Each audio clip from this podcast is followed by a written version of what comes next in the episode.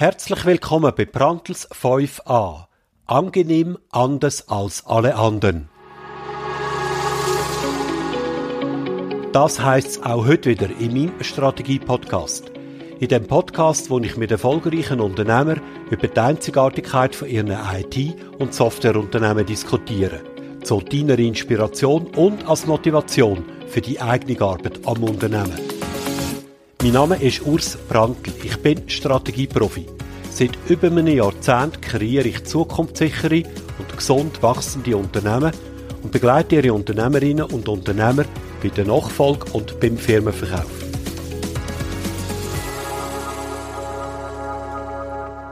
Home Sweet Home. Copit, unser Podcast-Sponsor, zaubert heimerige Cloud-Umgebungen für ihre Software. Apps, die mit Copit in die Cloud einziehen, performen, fühlen sich sicher und geniessen jede Menge Komfort. Copit schafft Cloud ohne Grenzen auf AWS. Informiere sich jetzt auf unserer Homepage copit.ch. Heute ist Donnerstag, der 2. Februar 2023. Wir haben also bereits ein Zwölftel vom neuen Jahr hinter uns. Mein Gast heute Morgen ist der Markus Eberhardt. Er ist Mitgründer und Geschäftsführer von der Firma Fine Solutions. Fine Solutions ist 1997 gegründet worden, somit also rund 26 Jahre alt. Das Unternehmen mit dem Claim Zoll ohne Grenzen verkauft sich, sage ich mal, auf ihrer Webseite folgendermaßen. Wir verhelfen Ihrer Firma zu effizienter Zollabwicklung.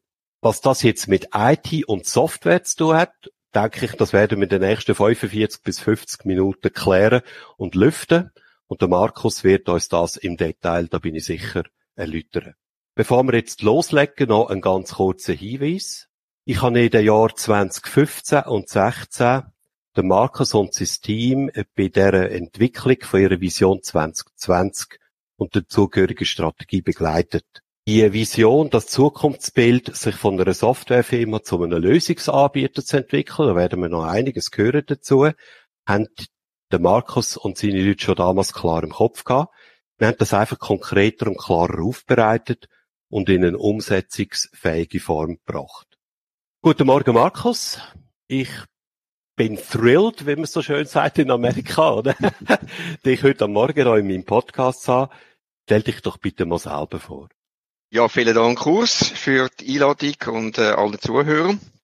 Mein Name, wie Urs bereits gesagt hat, Markus Eberhardt. Ich bin ähm, eigentlich nicht nur mit, ja, mal, ich bin Mitgründer gewesen. Äh, meine zwei damaligen Partner haben dann aber relativ schnell das Hand durchgeworfen und äh, ich habe äh, allein weitergemacht. Ich bin ursprünglich Ökonom mit Programmiererfahrung. Also ich habe schon vor äh, 40 Jahren angefangen zu programmieren. Natürlich habe ich dazu mal noch mit äh, anarchaischen Methoden und Werkzeugen. Äh, aber das hat mich eigentlich schon immer fasziniert und äh, hat dann die Fine Solutions relativ schnell ähm, ausgerichtet als Lösungsanbieter, nachdem ich eigentlich ursprünglich gestartet bin, als äh, mit der Idee, individuelle Software zu entwickeln. Was hast du gemacht, bevor du jetzt mit der Fine Solutions gestartet hast? Also so quasi deine beruflichen Wurzeln? Genau, ich habe, ähm, habe ursprünglich kaufmännische Lehre gemacht. Dort habe ich auch Programmierhandwerk erlernt. Äh, freundlicherweise haben sie mir dort erlaubt am Abend, also nicht während der Ausbildung, das ist noch gar kein Bestandteil gewesen, dass ich dürfen eine Stunde Rechenkapazität auf dem damaligen äh, Deck äh, BDP 1170, das ist ein Mainframe gewesen, ein guter Mainframe. Ja. Ich dürfe jeweils eine Stunde, das ist zeitlich limitiert gewesen, programmieren. Basic kann man dazu mal noch, oder Fortran, für die, die schon ein bisschen noch älter sind und das noch kennen. Die, du hast jetzt äh, gesagt, ähm, eine Stunde hast du dürfen. Ja. Hast du noch eine Ahnung, was hat das gekostet damals? Nein, das, war, das weiß das weiß ich nicht mehr. Nicht, ja. Nein, das haben sie mir nicht gesagt. Okay. Nein, aber es ist so gewesen, ich habe ich hab nachher dann einen Militärdienst gemacht und ich habe, äh, äh, dazu mal ist das noch etwas gesehen, dass man Offizier äh, hat wählen oder müssen werden, je mhm. nachdem. Mhm. Äh, ich kann es ich kann's wählen. Ich habe viermal natürlich den Dienst gehabt und ich habe immer ein halbes Jahr dazwischen gekommen. Und in diesen halben Jahr hat man sich überlegt, was mache ich? Und ich habe dann mit dem Wissen, das ich dazu mal hatte, habe ich äh, programmiert. Ich habe eine Lösung mhm. entwickelt, kaufmännische Lösung. Heutzutage würde man dem ERP-System sagen, aber dazu okay. war es natürlich auf der kaufmännische Lösung gewesen. Und so bin ich in das ganze IT-Geschäft dann reingerutscht mhm. und habe dann äh, zur Finanzierung von meinem Studium an der HWV äh, Mhm. das auch äh, weiter betrieben. Ich habe über 150 Kunden gehabt. Gut, Ja. äh, jetzt haben wir, haben wir in deinen Podcasts gehört, da hat es äh, Leute, die haben, äh, die haben Tausende von Kunden. Ja, aber das Ähm, über viele, viele Jahre hinweg natürlich auch, ja. Genau, und das 20 ist auch noch ein bisschen Jahre andere so, Zeiten gewesen, oder? Mhm. Dort ist man auch noch physisch vor Ort gegangen und, und, und. Das, das hat mich eigentlich prägt und ich habe dann gemerkt, das ist etwas, wo ich in Zukunft will machen, äh, vollständig einsteigen. Ja. Mhm. Was eben lustig war, ich habe ähm, gemerkt, viele Kunden sind gewachsen. Das ist auch ein Thema ja gewesen beim, beim Vertec-Podcast mit dem Claudio.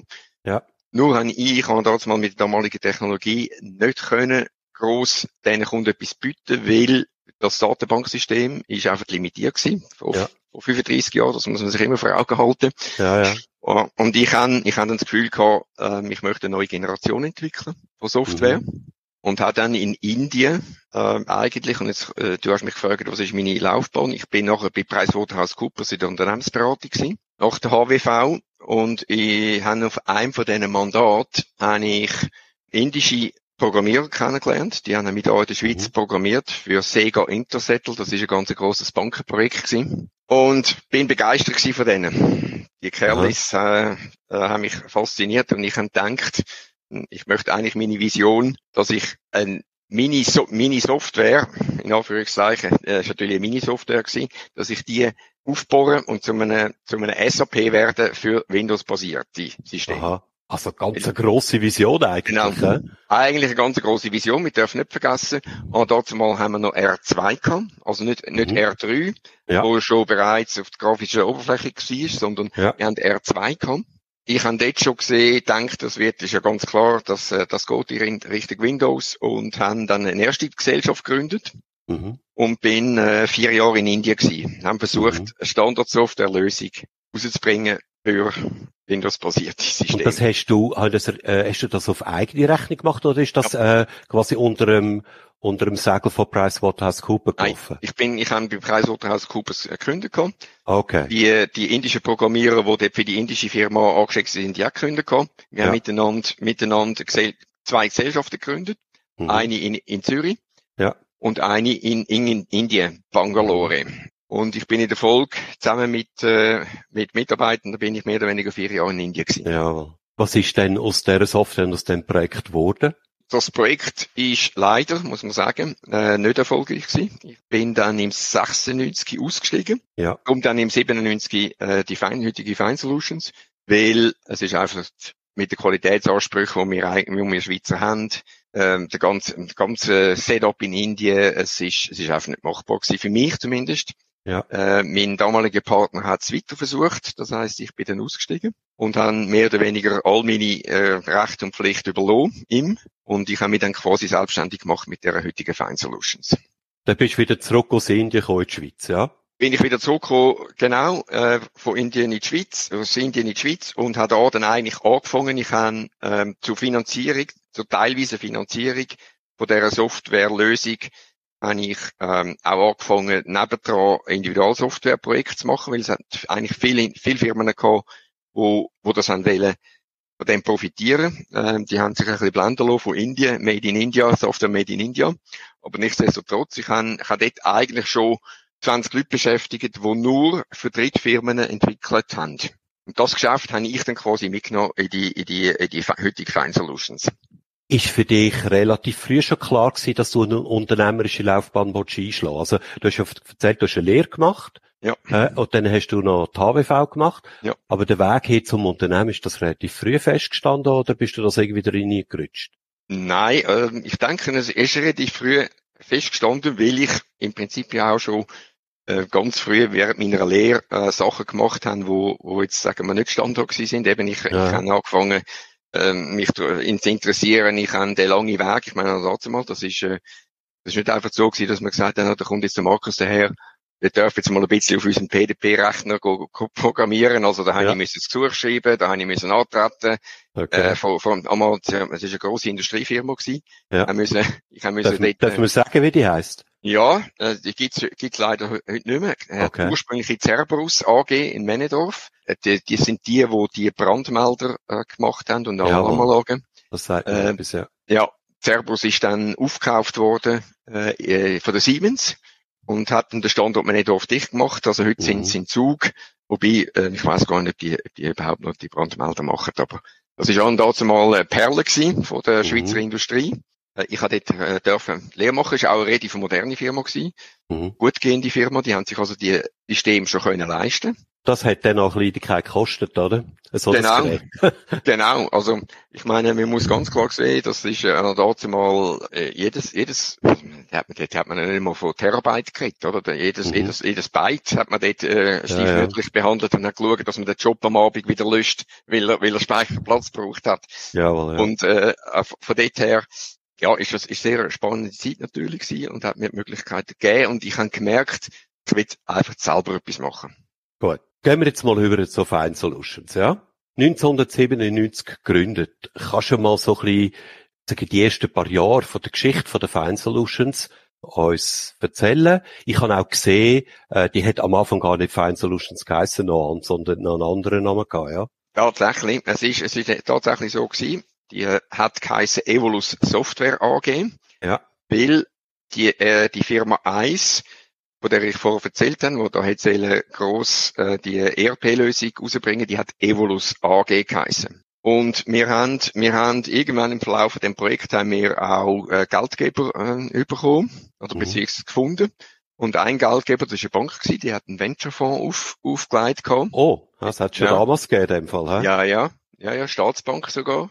Dann kann man roten Welle, wenn es im Kanton Zürich Ja, war, oder? Mit drei, mit drei Buchstaben. Mit drei Buchstaben, genau. Fängt mit ja. Z an und hört mit B auf. Nein, Ja. Spaß beiseite, das war ZKB gewesen. ZKB hat sich beteiligt, hat aber gesagt, sie will das Risiko minimieren und sie wollen quasi, dass Dienstleistungen, die für die Implementierung von dieser Lösung gebraucht werden, dass die von einer Spezie also von einer anderen Gesellschaft erbracht werden, wie die, wo sie sich beteiligen.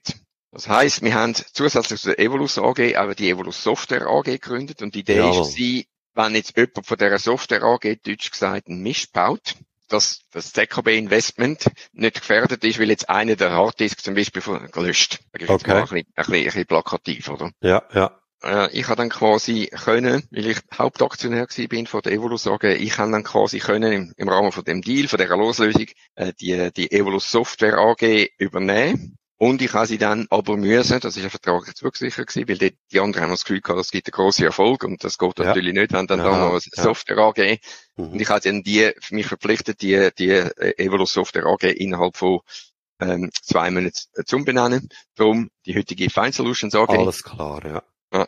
Und ich habe natürlich noch nicht so genau gewusst, wo es hingeht. Das ist auch noch eine Frage, die mir ein bisschen durch den Kopf gegangen ist. Äh, Der Name Fine Solution. Also Solutions, ich meine, es Mhm. gibt äh, wahrscheinlich äh, Hunderte, wenn nicht gar Tausende von Softwarefirmen in der Schweiz, die auf Solutions enden. Aber das Fine ist doch noch speziell. Wie bist du auf das gekommen? Also es ist eigentlich eine Verlegenheitslösung gewesen. Mhm. Weil ich, ich habe mich entschieden, die damalige Evolus AG zu verloren, schweren Herzens, weil ich bin ähm, in Indien auch krank geworden. Für diejenigen, die schon mal in Indien gewesen sind, und das ist jetzt ja schon 40 Jahre her, Ja. äh, es ist ziemlich prekär äh, dort mit der ganzen, mit der ganzen Verhältnis. Und äh, mir hat es mit der Zeit hat's einfach zu gesundheitlichen Problemen geführt und ich hatte eine relativ schnelle Lösung su- müssen haben und bin drum innerhalb mehr oder weniger von anderthalb Monaten ausgestiegen und Mhm. ich habe dort echt noch nicht gewusst, was wird mein neuer Fokus sein. Ich habe Okay. einfach gewusst, ich habe einen Auftraggeber, wo, wo quasi wollen, dass ich sie weiter betreue bei der Ja. Individualsoftwareentwicklung. Aber ich habe nicht gewusst, wo geht, wo geht die Welt, wo gehe ich hin. Mhm. Und darum habe ich gedacht, ich muss mir das offen lassen. Muss mir das offen lassen. Okay. Oder? Aus dem ist dann Fine entstanden. Fine Solution. Das ist Genau. ein Stellvertretername für alles Mögliche, was dann hinter könnte rauskommen, ja? Genau. Gut, man hätte auch können sagen, ja gut, äh, du musst es wieder umbenennen. Später, wenn du dann deinen Weg gefunden hast, jetzt eben, ähm, ich Ja. bin dann schlussendlich im Zollwesen gelandet. Ja, genau. Aber die Leute haben sich dann irgendwie so dran gewöhnt und, und haben Ja. den Namen eigentlich auch gut gefunden und dann haben, haben ihn beibehalten. Aber es ist eigentlich ein, ursprünglich mal ein, ein Verlegenheitsname gewesen. Genau. Äh, könntest du uns so ein bisschen Geschichte erzählen von der Fine Solutions? Also, Sie haben 97 gestartet. Wie ist es losgegangen und wie hat sich das entwickelt? Gern. Also, ich habe, wie ich gesagt habe, schon ein paar Mandaten übernommen von äh, individueller Softwareentwicklung. Äh, ich das auch in, beispielsweise? Ja, zum Beispiel ähm, Sachen, wo man sich heute gar nicht mehr kann vorstellen kann, weil Sachen, wo, heute im ERP sind oder in einem grossen, äh, ja, zum Beispiel im Mhm. SAP abgebildet sind, aber wir haben zum Beispiel für einen für einen Konzern aus der Ostschweiz haben wir eine Maschinenverwaltung programmiert. Also, also die gewusst haben, wo mhm. steht welche Mülle, mhm. mit welchen Komponenten, ist eine Art eine Stückliste, dass man gewusst ja. hat, welche Garantieansprüche, gewusst hat, wenn, wenn etwas ähm, Ersatzteil gebraucht wird, welches Ersatzteil muss landen und so weiter. Das hat man auch dazu mal noch, noch nicht können in ERP-System oder zumindest in dem Release-Stand, wo sie hatten. Die haben dazu ja. mal schon SAP gehabt. Also hat man das speziell programmiert. Oder mhm. ich habe auch äh, für Swissair Sachen gemacht. Und, äh, und zwar in, in Sachen, äh, in Sachen Flight Management. Mhm. Das heisst, äh, Nachkalkulationen von, von Flügen und, und, und. Ja. Ähm, da habe ich auch ein Programm geschrieben, äh, im Auftrag von Swissair, wo mhm. berechnet haben, wie rentabel ist ein Flug sein. Okay. Also sehr ein breites Spektrum eigentlich, höre ich da raus, ja. Richtig, richtig. Mhm. Und das ist natürlich, das hat mir auch ein bisschen zu denken gegeben, äh, weil äh, es ist einfach die Komplexität dahinter gewesen, mit einem Aufwand, wo ich denke dann, ja, das also jetzt geht's noch. Ich bin ja jetzt mal 30 Jahre jung gewesen. Aber ich habe mir überlegt, wo führt denn das hin, wenn ich mal älter bin? Oder ich will, will, äh, ja, und zudem hat man natürlich gesehen, dass die Standardsoftwarelösungen, ähm, sechs jetzt eben SAP im, im High-End oder auch ein Abacus, jetzt vielleicht nicht, nicht äh, im kleineren Segment, dass die immer, immer leistungsfähiger und mächtiger werden. Und für mich ist eigentlich klar gewesen, dass das für mich nur eine Übergangssituation ist. Und das, das mal eine ist die Nachfrage nach diesen Individual-Spezialgeschichten durch Standardsoftware könnte abgelöst werden. Genau. In dem Bereich, wo ich es überblicke. Mhm. Du hast ja letzte, vorletzte Woche einen gehabt mit der Ergon, mit der Gabi Keller. Genau. Die macht das, die macht das sehr erfolgreich. Ja. Ähm, aber natürlich, die haben auch viele technische Projekte. Mhm. Ich, han, ich bin ja, wie ich gesagt habe, HWV für all die, die das nicht wissen, mhm. das ist an und für sich höhere Wirtschafts- und Verwaltungsschule, das ist an und für sich quasi das, Gimmi, nachdem man das KV gemacht hat, oder? Okay. Was ist kaufmännisch? Und ich bin kein Techniker, das heißt, ich könnte viel von dem, was ein Ergon heute macht, ich, hätte eigentlich keine Ahnung. Und ich habe einfach die Angst gehabt, dass in diesen Prozessen, wenn ich mich auskenne, Rechnungswesen, ja. Lagerbuchhaltung, äh, Nachkalkulation, dass halt die Software immer leistungsfähiger werden. Und darum habe ich immer gedacht, okay, vermutlich wird die Luft für mich dünn. Und was ist da deine Reaktion auf die Erkenntnis? Die Reaktion, es ist eigentlich äh, wieder etwas, wo ich nicht, wo ich nicht so äh, erlaubt habe. Also eins von diesen Mandaten, äh, wo, wo ich hatte, ist, ich habe für einen deutschen Zollsoftwarehersteller, mhm. ich müssen Anpassungen machen für die Schweiz. Oder man muss sich das so vorstellen, viele haben das Gefühl, ja, Zoll, das ist überall das gleich. Und der Hersteller aus Deutschland, der hat ähm, ähm, eine Software gehabt namens Expowin, mhm. heute bei mir und hat das Gefühl gehabt, ja, da kann er, da kann er da in der Schweiz ein bisschen Werbung machen und, und äh, kann die dann da verkaufen. Das hat er können, aber er hat nicht bedacht, wie unheimlich anders der Schweizer Zoll ist, zum Beispiel nur gegenüber dem deutschen Zoll. Und ich habe dann von ihm den Auftrag bekommen, ähm, äh, andere nachzuführen in seiner Software. Wir haben den, den Code bekommen und das ist drei, vier Monate gegangen und äh, es ist immer mehr geworden. Weil je mehr ja, Kunden das der hat, mhm. ist es immer mehr geworden. Also verkauft hat sich die Software in der Schweiz dann? Wie war mir wirklich? Ah ja, okay. Ja. Wie war mir wirklich? Spannend, ja. ja. Ist das so ja. ein grosses Bedürfnis gewesen, offensichtlich? Ja. Aha. Ja, es ist, es ist, es ist, es ist äh, das Zollwesen und ich habe mich dann darum eigentlich auch entschieden. Es ist einfach das Business, es ist zu wenig interessant für die Grossen. Mhm. Weil die Schweiz, weil die meisten haben zu wenig Installationen in der Schweiz, als dass es sich lohnt, tiefer zu tauchen in das, ja. in das, in das Schweizer Zollwesen. Also eine klassische Nische, kann man sagen. Richtig, ja. richtig, oder? Und nachdem ich ja gescheitert bin mit meinem gross, mit meiner grossen Vision, mhm. mit dem ERP-System, mhm. habe ich gedacht, okay, äh, Schuster bleibt bei deinen Leisten und jetzt tust du einfach in dem Zollbereich, äh, machst du breit und mhm. machst halt die kleine Sache äh, umso besser und, und umso tiefer. Und dem Deutschen, dem hat's dann schon nach der dritten Rechnung hat's dann abgelöscht, oder? Und gesagt, ja, das geht doch nicht, oder immer diese Rechnungen und so. Und dann habe ich gesagt, ja gut, äh, ich könnte sofort aufhören, also. Ich meine, es sind einfach Fehler, äh, von, von deinen Kunden. Ja. Und äh, wenn du das nicht mehr willst, dann, dann höre ich auf. Das ist ja. gar kein Thema für mich. Nur, wer natürlich den Schweizer Softwaremarkt kennt, der weiß, wie, wie anspruchsvoll der Schweizer ist. Und, mhm. und das halt, dass er dass er halt auch penetrant sein kann, wenn er nicht zufrieden ist. Ja, der langen Rede kurzer Sinn. Wir haben, wir haben dann einen Deal gemacht, dass er die Schweiz eigentlich abtritt an mich. Hm. Und das Produkt, die Schweizer Version, ist quasi dann nachher auf, auf Fine Solutions übertragen worden. Aha, okay. Und dann bin ich quasi da gestanden Ob ich eben, also, ich, ich hätte ja, wenn ich mir das nicht vorher überlegt hätte, dann hätte ich sie sicher, wäre nicht, hätte ich den Deal schon gar nicht eingegangen oder hätte, hätte ihn vorgeschlagen sogar. Aber aus diesen vorher genannten Gründen ist mir immer klar gewesen, ich will eigentlich in einer Nische tätig sein. Und ähm, ja, und dann habe ich an und für sich den Weg, also ich bin dann quasi Besitzer von einer, von einer unfertigen Software. also für die Schweiz unfertig, kann man so sagen, oder? Für die Schweiz, genau. Ja. Für die Schweiz un, un, unfertig. Und man muss natürlich sagen, äh, das ist, das ist auch äh, natürlich typisch schweizerisch, sind Sachen, der Schweizer aufgestoßen, wo der Deutschen zum Beispiel, äh, der, der deutschen Firmen, äh, denen ist das gleich gewesen. Also wir haben, wir haben dann immer geschaut, ja, ist das schon im Originalcode oder ist das ja. im Schweizer Code? Das ist genauso ein deutscher Code drin gewesen. Also, Jawohl, ja. Aber anscheinend haben sich die deutschen Kunden nicht daran gestört, aber der Schweizer, ja. der ist hier rausgeflippt und hat Teil heiß gemacht. Und äh, von dort her, ja, sind wir dann quasi äh, mit unfertiger Software für die Schweiz äh, plus 25 Kunden sind wir, sind wir gestartet. Und haben dich dann im Laufe der Zeit immer intensiver und immer tiefer in das ganze Zollwesen hineingebohrt? Richtig. Und dann, und das ist, das ist, das ist äh, rund acht Jahre so gegangen. Mhm.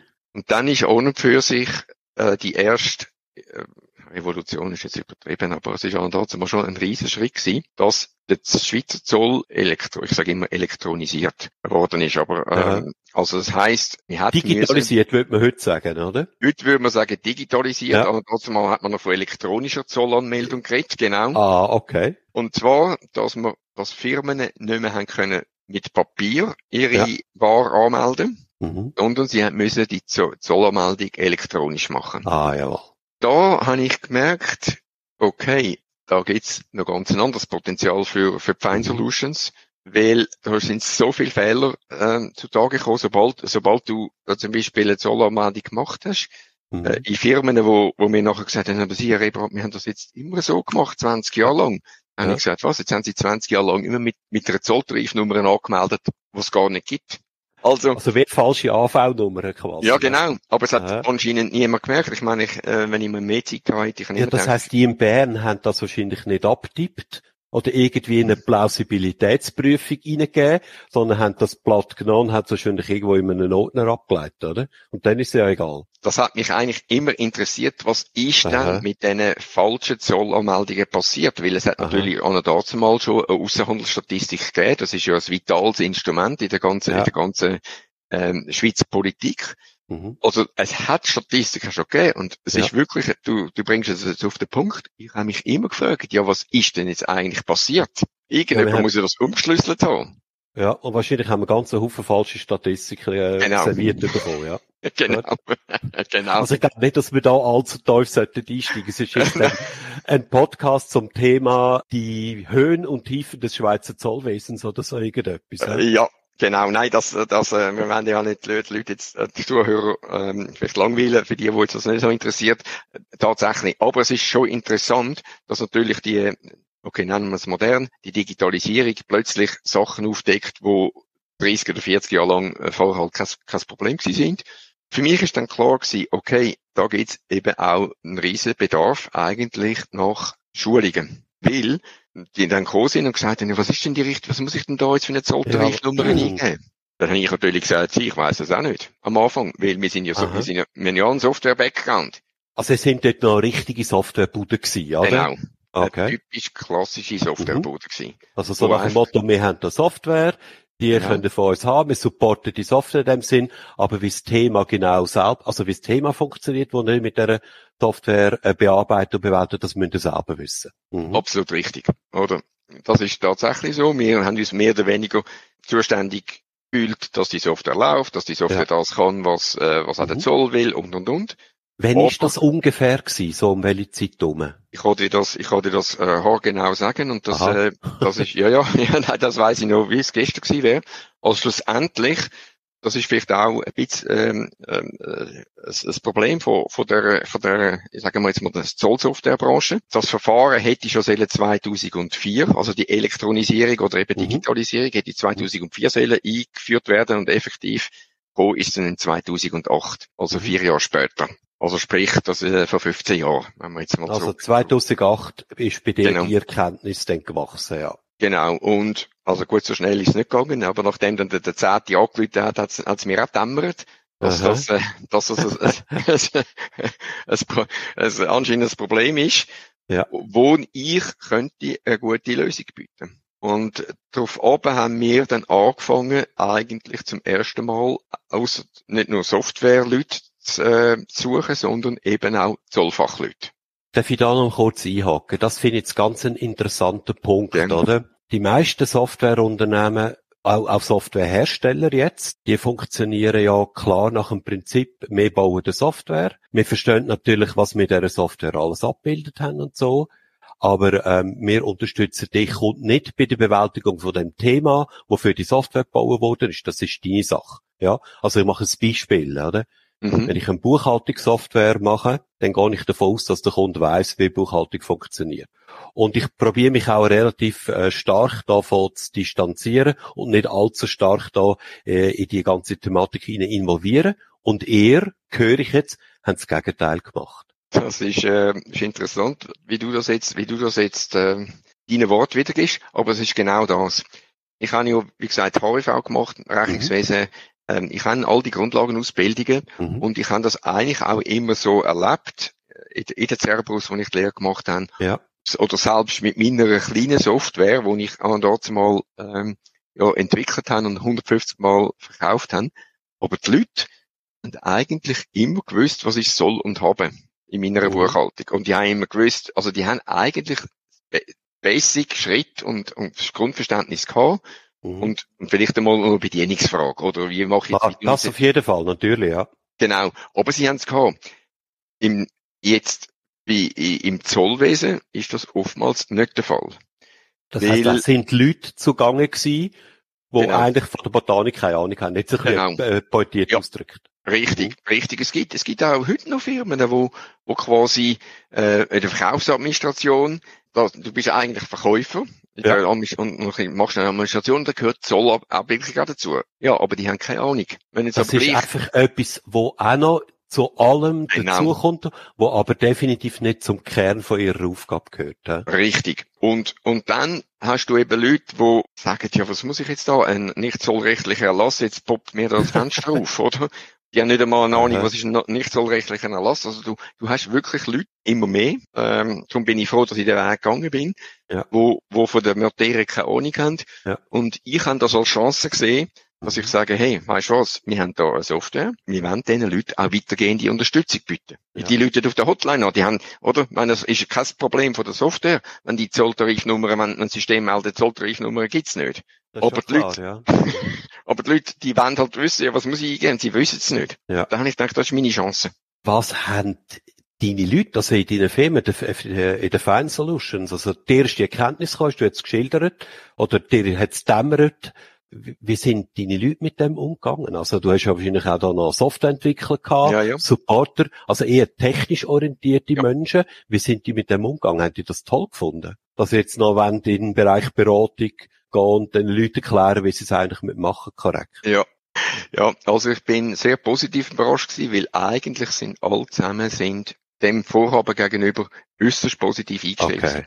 Mhm. Weil, oder? Man muss sich vorstellen, wenn, wenn man jemanden am Telefon hat, und das Ganze, es ist, es ist ein bisschen paradox in dem, in dem, in dem Zollwesen, oder? Ich tue mal kurz ein Beispiel schildern, oder? Man kommt ja, eine Bestellung ja. über irgendeine Maschine, äh, in Winterthur, ein grosser Kunde, 7, 8 Millionen Maschinen, mhm. wird über zweieinhalb Jahre gebaut, also äh, eine wahnsinnig lange äh, Strecke, und dann steht die Maschine auf der Rampe, und am Schluss hängt der Versand noch also, und das sind x Millionen, die dann da stehen, hängen mhm. an der, an der, ich sage jetzt, sage jetzt mal ein bisschen blöd, äh, provokativ, an der blöden Zollabwicklung.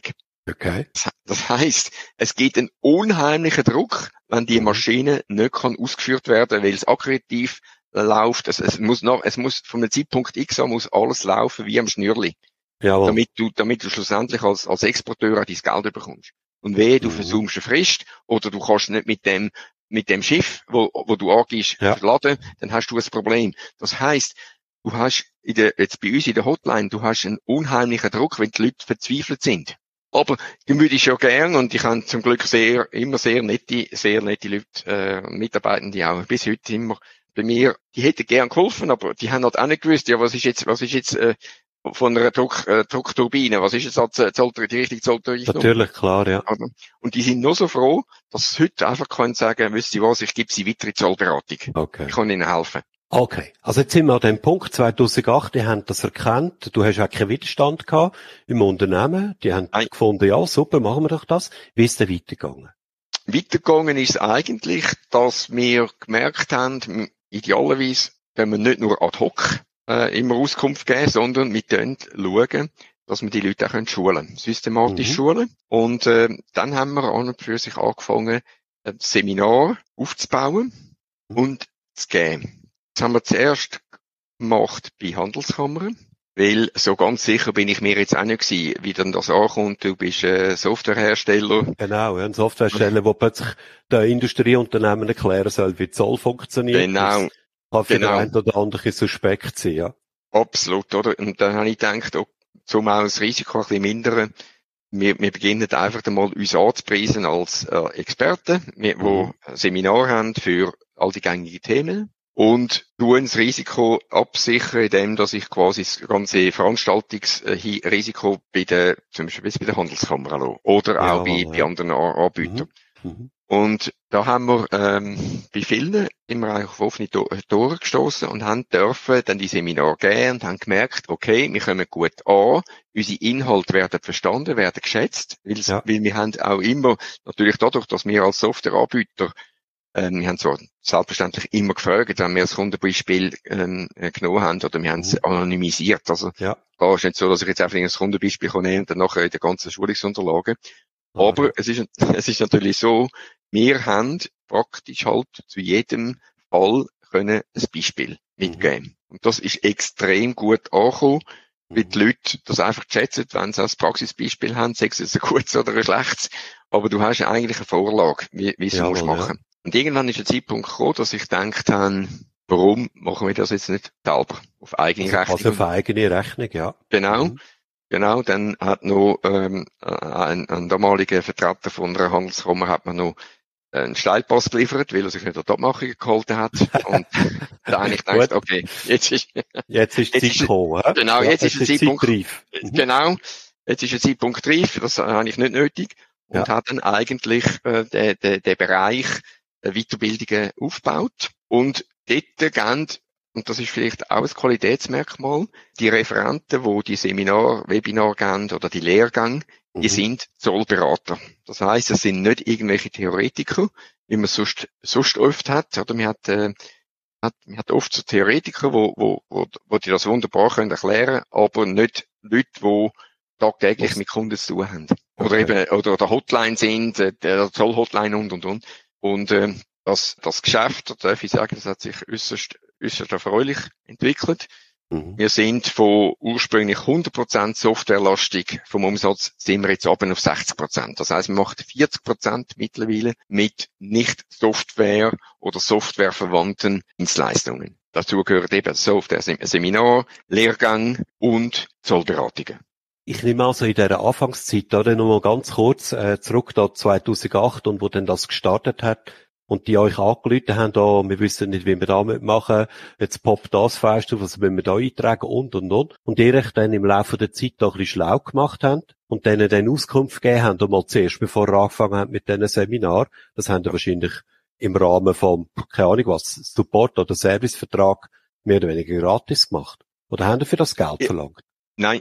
Also, ich habe ich han, äh, ein paar Fehler gemacht, äh, wie der aufmerksame Zuhörer und Zuhörerin vermutlich bereits gemerkt hat. Aber den Fehler habe ich nicht gemacht. Ich Aha. habe von Anfang, Ja. ich habe von Anfang an gesagt, der Support und Wartungsvertrag, der beinhaltet nur softwarerelevante Aspekte. Und ich habe Jawohl. von der ersten, also nicht, vielleicht nicht ganz von der ersten Minute, aber relativ schnell gesagt, Mhm. das sind, und wir haben es darauf aufmerksam gemacht, wir haben gesagt, der, der, Anrufende gesagt, schauen Sie, das sind jetzt eigentlich keine Softwarefragen, die Sie haben, sondern das sind Fachfragen und dafür ist der Softwareerwartungsvertrag nicht da. Heißt, im Prinzip müssen Sie jetzt dafür zahlen. Dann, klar, dann nicht alle wählen und, und, und, und. Die meisten kennen ja das, oder? Das ist Ja. nicht immer, nicht immer, nicht immer gefragt. Aber eigentlich ein Großteil hat das akzeptiert und mittlerweile ist das, ist das Usus. Und mittlerweile mhm. natürlich auch, können wir das im Verkaufsgespräch schon sagen, ja. was ist drin, weil wir wollen nicht, äh, ich meine, das ist, ist klar, das ist am Anfang ähm, unangenehm gewesen, wenn man sagen, ja, also wenn sie dafür zahlen. Und eigentlich können wir das jetzt schon in der Vorverkaufsphase sagen, wir haben zwei, zwei Arten von Support und der ist drin im Wartungsvertrag, ja. dafür müssen sie zahlen. Okay. Wird akzeptiert und die, die das nicht wollen, die können, dann, die können sich halt nicht für uns entscheiden. Jetzt, wenn er ein, äh, quasi, also ich habe rausgehört, ihr habt einen Service äh, oder einen Software-Wartungs- und Servicevertrag, wo es ja. um Software-relevante Themen geht. Oder kommt bei euch auch so etwas wie eine Art Beratungsservice-Abo lösen? Da, nein, also wir haben darüber nachgedacht, wir haben äh, schon mehrmals das auch intern diskutiert, wir haben es bisher nicht angeboten, weil ähm, die Soft die, das, das ERP-System, das wir verwenden, ich sage ja. jetzt nicht welches, äh, das erlaubt das, das die Abrechnung nicht. Das heißt, wir müssten ja, äh, mühsam irgendwie äh, Schattentabellen führen, eine Schattenbuchhaltung. Mhm. Da haben wir einfach gesagt, das ist uns der Aufwand nicht wert. Da soll, sollte das eines Tages implementiert werden, dass man quasi kann sagen, das ist Kontingent und dann können wir von dem mhm. immer abrechnen, mehr oder weniger automatisch mhm. abrechnen, dann werden wir das machen voraussichtlich. Mhm. Okay. Im Moment nicht.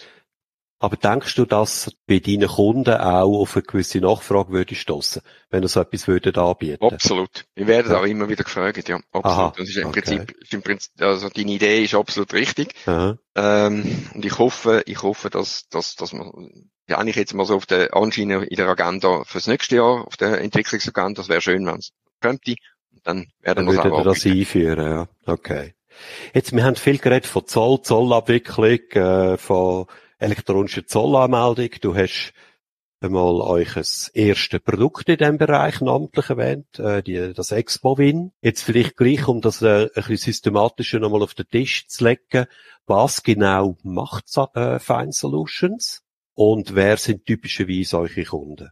Genau, also im Prinzip Fine Solutions kann Kunden, Importeure, Exporteure zolltechnisch optimal ausbilden, beraten und falls sinnvoll und gewünscht, die entsprechende Software ausrüsten. Unsere Idee ist, dass wir eigentlich der zentrale Ansprechpartner sind, wenn es ums ganze Zollwesen geht, und wir eigentlich für jedes Problem können eine Lösung bieten. Mhm. Ziel ist, dass wir dadurch unsere Kunden wettbewerbsfähiger machen. Weil es ist natürlich so, Zoll ist, und da kann ich auch viel drüber fluchen, ich verstehe das auch, es ist, ein, es ist eine wahnsinnige bürokratische Hürde. Total unsexy, oder? Sind wir mal ehrlich, Total unsexy, ja. oder? Mhm. Total unsexy, oder? Auch äh, früher, wo man noch, wo man noch physisch zu, zu Unternehmen gegangen ist, oder? Dann äh, hat man den Namen gesagt und dann hat man gehört, die Rezeptionistin, oder? Du, da, der Herr vom Zoll ist da. da das genau. ist, und das ist nicht schmeichelhaft gemeint gewesen, oder? Ich denke es nicht. Nein, ich ja. kann mir es nicht vorstellen, oder?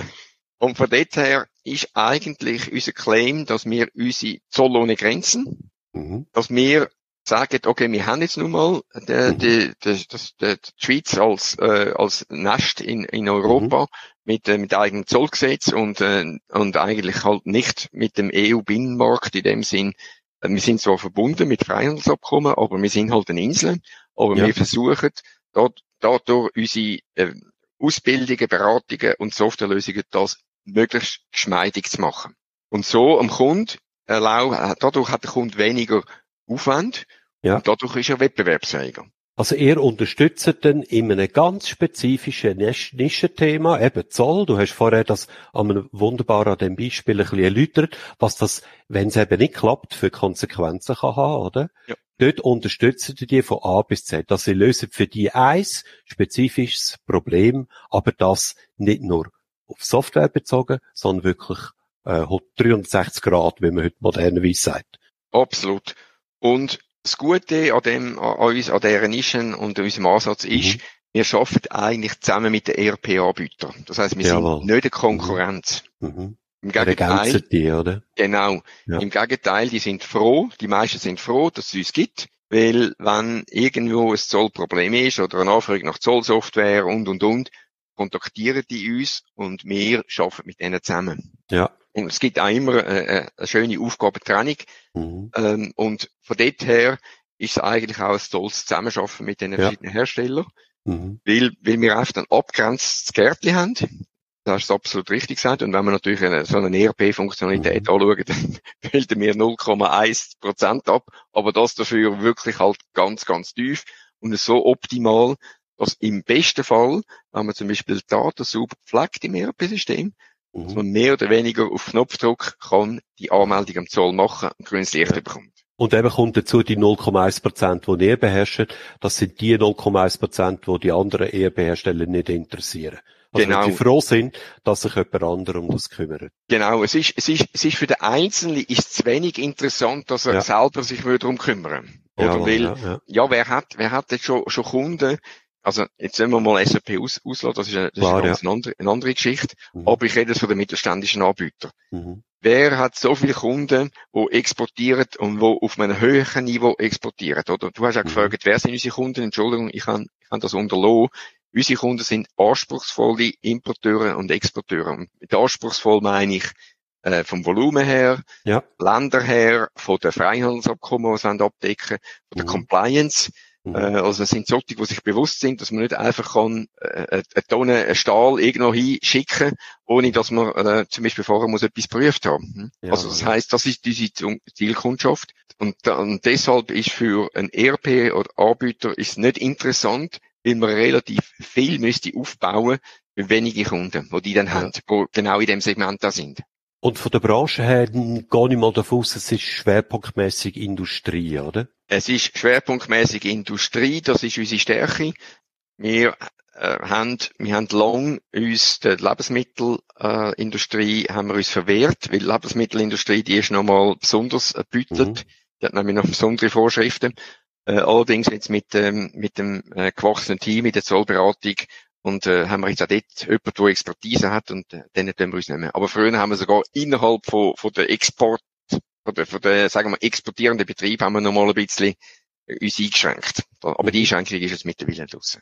Gut, also die Fine Solutions hat sich entwickelt, habe ich jetzt gelernt, von ganz, ganz in den Anfängen. Individualsoftware, quer durch den Gemüsegarten, will ich immer sagen. Das kann ich sagen und darf ich sagen, weil das habe Ja. ich selber auch mal gemacht, oder? Ja.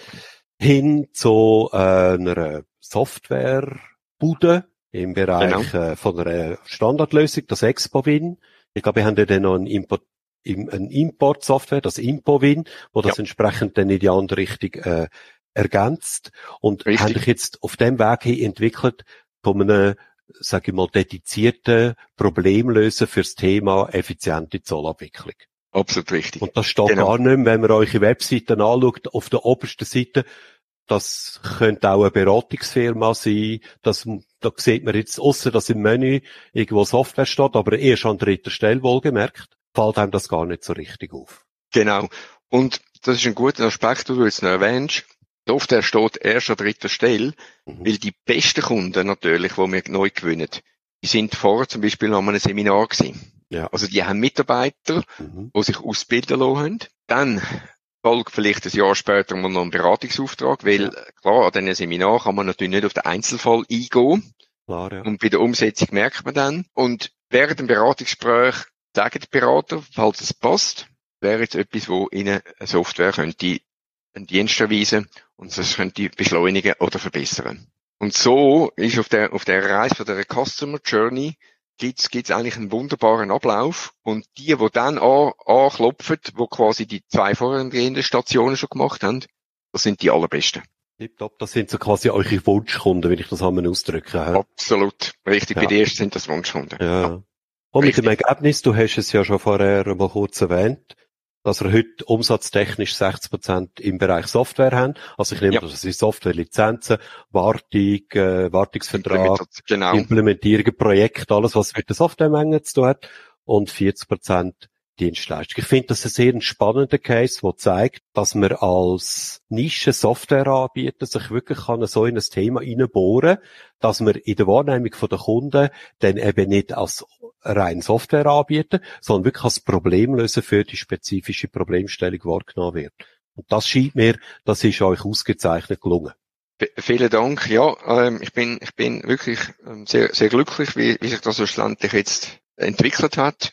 Meine, äh, man muss auch ganz klar sagen, ohne jetzt da äh, allzu schleimig oder, oder Werbung für dich mach, zu machen, aber ähm, ich habe eigentlich gewusst, wohin will ich die äh, Gesellschaft mhm. bringen. Mhm. Aber mir ist es irgendwie nicht gelungen, das wirklich auf die Spur zu bringen. Jawohl, ja. Weil all die, die zuhören, die wissen das vermutlich aus eigener Erfahrung, die das Unternehmen haben. Man hat einfach tausend andere Sachen. Und eigentlich erst äh, durch, dadurch, dass wir dann uns entschieden haben, jetzt wenn wir das richtig angehen, einen Profi gesucht haben, haben wir eigentlich in diesen Workshops das alles erarbeitet, was wir jetzt heute auf der Website sehen. Ja, oder da wirst, äh, find, man, man, findet sich da wieder, das ist kann kann will ja. sagen, oder?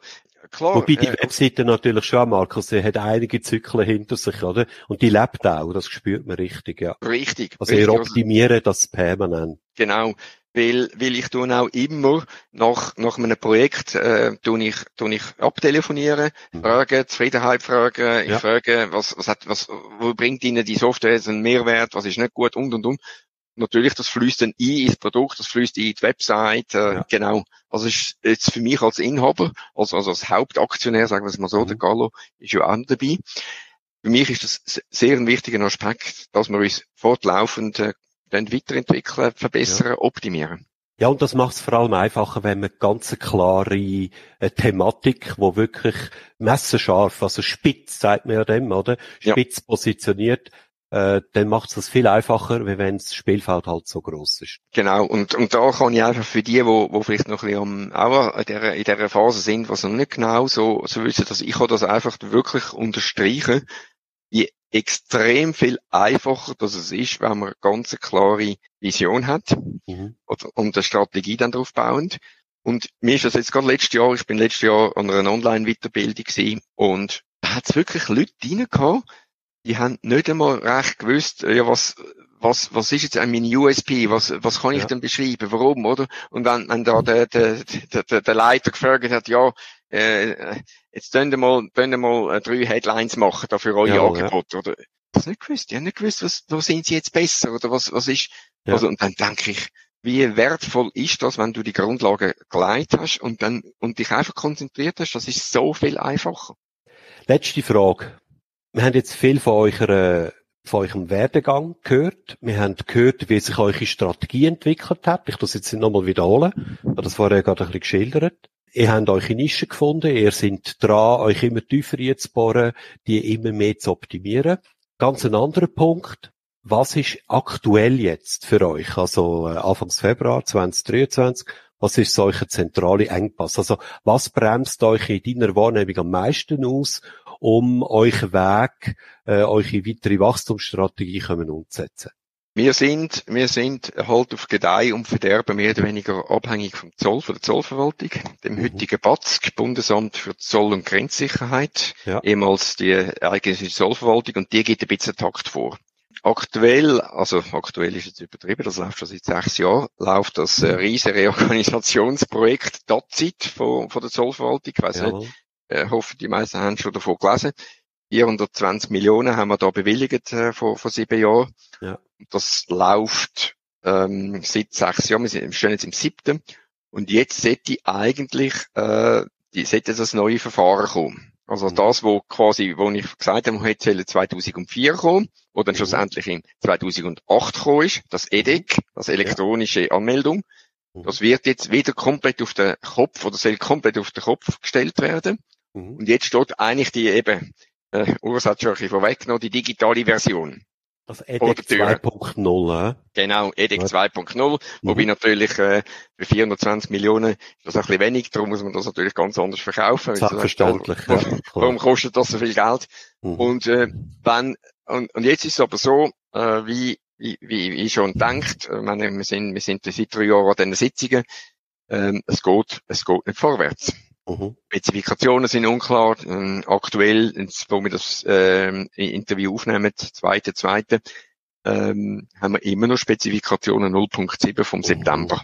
Und ich denke, diejenigen Zuhörer, die eben, und Zuhörerinnen, die da mit, äh, die da auch entwickeln, die wissen, wenn du von 140 Seiten Spezifikationen äh, 65 Seiten leer hast, Mhm. Dann kannst du einfach noch keine Software schreiben. Das ist so. Also die Trägheit von der Verwaltung, dass das da nicht entsprechend vorwärts geht, das ist in der nämlich aktuell der grösste Engpass. Das ist der grösste Engpass, weil mhm. im Prinzip haben wir natürlich jetzt die ganze Kapazität reserviert. Wir haben, wir sind, ja. wir sind, äh, wir sind äh, positiv eingestellt, wie wir halt sind.